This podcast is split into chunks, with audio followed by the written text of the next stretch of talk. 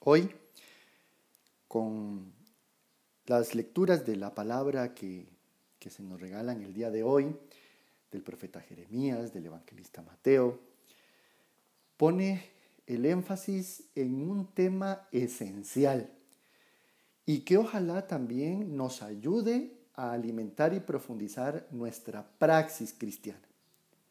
Recordemos que esta fe que profesamos por Jesucristo, por este Dios en el que creemos, no es una fe pasiva, no es una fe racional que vivimos solo para alimentar nuestro mundo interior, sino es una fe de profetas, es una fe de seres humanos comprometidos a que la buena noticia del Señor llegue a todos los seres humanos con nuestras acciones y con nuestras palabras.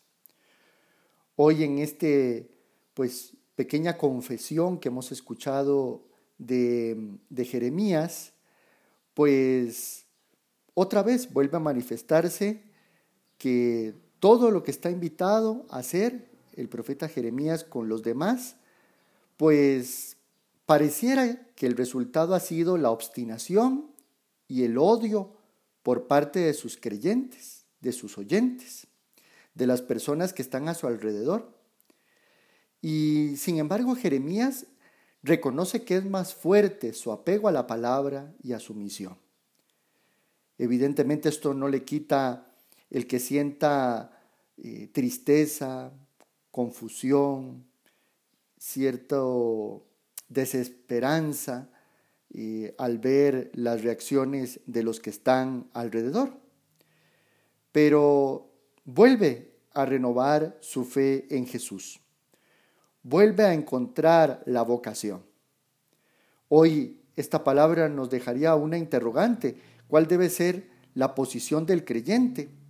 ¿Con qué palabras o con qué hechos puede la persona de hoy justificar su vida de creyente, su adhesión al Dios en el que cree?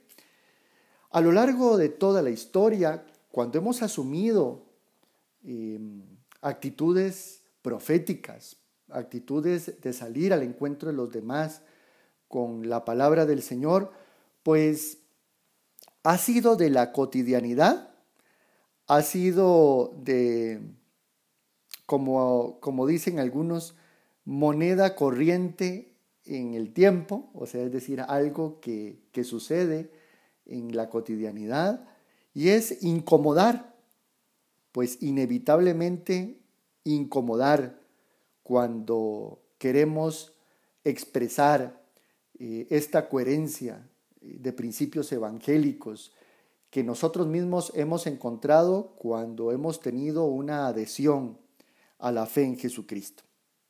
De igual manera, Mateo em, ciertamente no tiene una pretensión en el Evangelio que hemos escuchado hoy de, de hacer un drama retórico de esto, sino un realismo. Ya en los años 70 la sociedad judía pues perseguía a los cristianos. Los cristianos entre comparecencias y tribunales sufrían azotes, desgarros, eh, situaciones familiares de ser expulsados de ellas mismas o de la comunidad cristiana.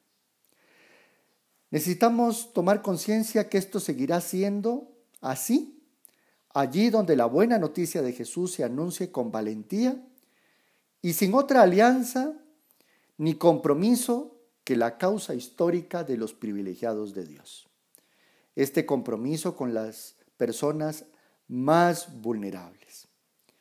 Y, y bueno, es así como también como pueblo sacerdotal y como iglesia hacemos clara nuestra opción por, por la gente de la tierra, ¿verdad? Que algunos le llaman a estas personas más vulnerables. Esta es la gente de la tierra.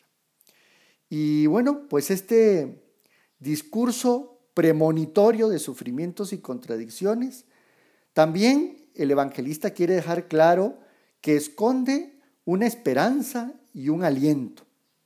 Se dice tres veces y se repite, no tengan miedo. Definitivamente la causa de la buena noticia no es una causa perdida, aunque a veces lo parezca. No es un proyecto humano, recordemos que es un proyecto de Dios, quien dará la fuerza y la confianza a los que se comprometen con ella.